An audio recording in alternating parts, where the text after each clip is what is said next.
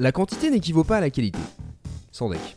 Bon, je vais faire mieux. Je pense que la somme de bons ingrédients ne vaut pas une recette aboutie. Ouais. Ok. J'estime qu'on peut mettre tous les moyens du monde pour rendre hommage à une œuvre majeure, ce ne sera pas assez marquant tant qu'il n'y aura pas une idée centrale et personnelle. Je crois qu'on se rapproche d'un truc. Reprendre une chanson sentimentale avec une sélection de stars et tout ça pour une bonne cause ne la met pas forcément en avant. Quand un pour tout n'est pas tous pour un, c'est la même. Mais pas pareil.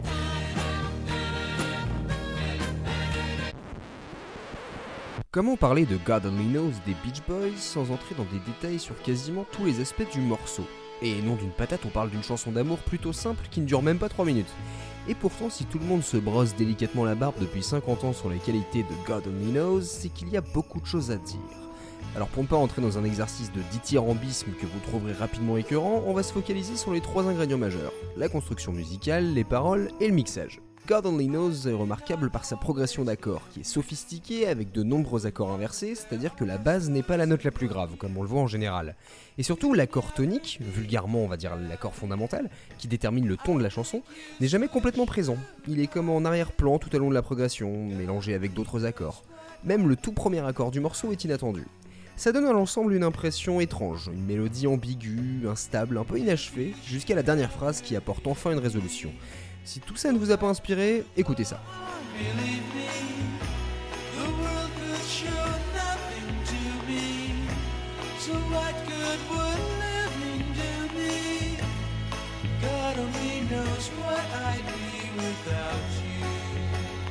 C'est une prouesse de construire une mélodie cohérente sur ce modèle, et c'est encore plus fort de réussir à la chanter et de faire des harmonies de voix dessus. Deuxièmement, on va donc parler des paroles, qui ne passent pas par 14 chemins. Je ne vais peut-être pas toujours t'aimer, mais tant qu'il y a des étoiles au-dessus de toi, tu n'auras jamais en douter, je veillerai à ce que tu en sois sûr, Dieu seul sait où je serai sans toi.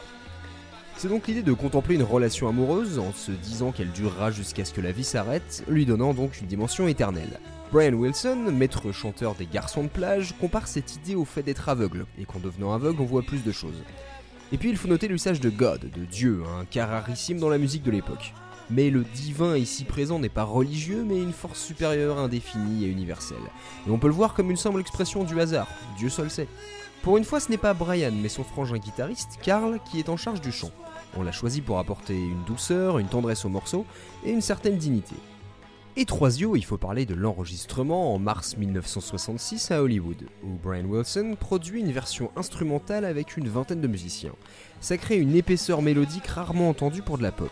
Et puis évidemment, il y a les voix des frères Wilson et de Bruce Johnson, les harmonies caractéristiques des Beach Boys, qui prennent une ampleur sur ce final, où les chants sont doublés et les chœurs se répondent, offrant un puissant canon sur un fondu qui rend le tout infini.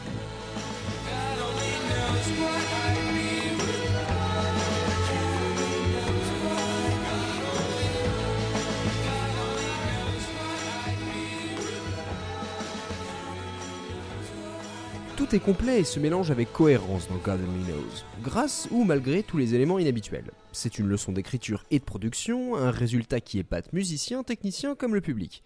Le genre de grand classique qui va attirer des tonnes de repreneurs tout en étant un énorme piège. Et quitte à parler de grandiose, autant jeter un tympan sur un gros projet. La reprise de The Impossible Orchestra, l'orchestre impossible rassemblé en 2014 par la BBC. En effet, le média britannique lance sa nouvelle chaîne, BBC Music, et forme un casting de stars de la musique pour la promouvoir. En parallèle, les ventes de singles reviendront à l'œuvre de charité de la BBC, qui mène une campagne annuelle pour aider les enfants britanniques dans le besoin. Rien d'extraordinaire en soi, le phénomène de supergroupe de charité a explosé depuis les années 80 et demeure un outil de promotion assez fort aujourd'hui. Mais alors comment on s'organise? Combien de personnes? Est-ce qu'on chante ensemble ou séparément? Et combien de lignes on chante? Eh bien, je vous laisse écouter le résultat.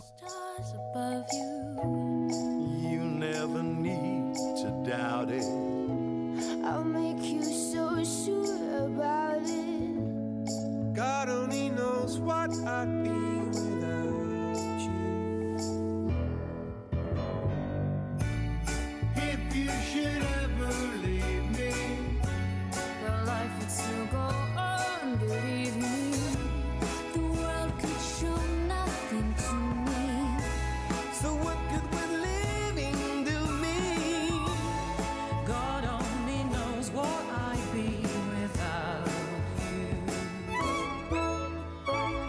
Bon d'abord, quand la BBC promeut son œuvre de charité et sa nouvelle chaîne musicale avec une chanson qui dit Dieu seul sait ce que je ferais sans toi, on peut noter une touche d'égocentrisme, mais je préfère me concentrer sur la méthode. Ce qui me marque d'abord, c'est de choisir God Only Knows pour faire chanter environ 30 personnes les unes après les autres. Certes, il suffit de filer sa ligne de texte à chacun, mais comment rendre une unité cohérente tout en mettant en valeur la chanson? Bon, le clip aide beaucoup à faire tenir l'ensemble, mais on sent bien que chacun est censé montrer son grain de voix dans la strophe qui lui est offerte. Ça donne un collage assez basique. Heureusement que l'arrangement instrumental est varié. Les solides violons, la guitare électrique de Brian May, les chœurs, les cuivres, l'harmonica de Stevie Wonder.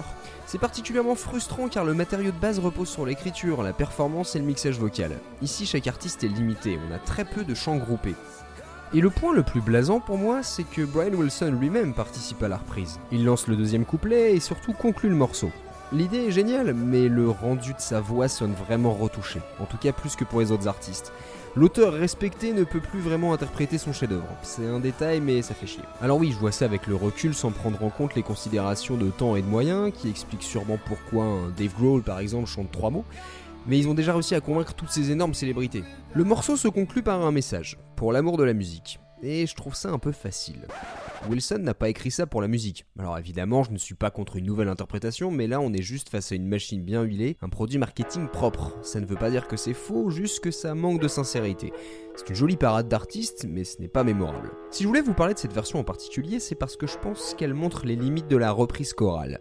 L'engagement des participants dépasse l'ambition artistique, ce qui fait qu'au-delà de la qualité indiscutable des chanteurs et des musiciens présents, le résultat semble assez daté. On a quelques pointures et les stars de 2014. C'est une célébration ponctuelle et c'est assez paradoxal car God Only Knows nous parlait d'amour éternel.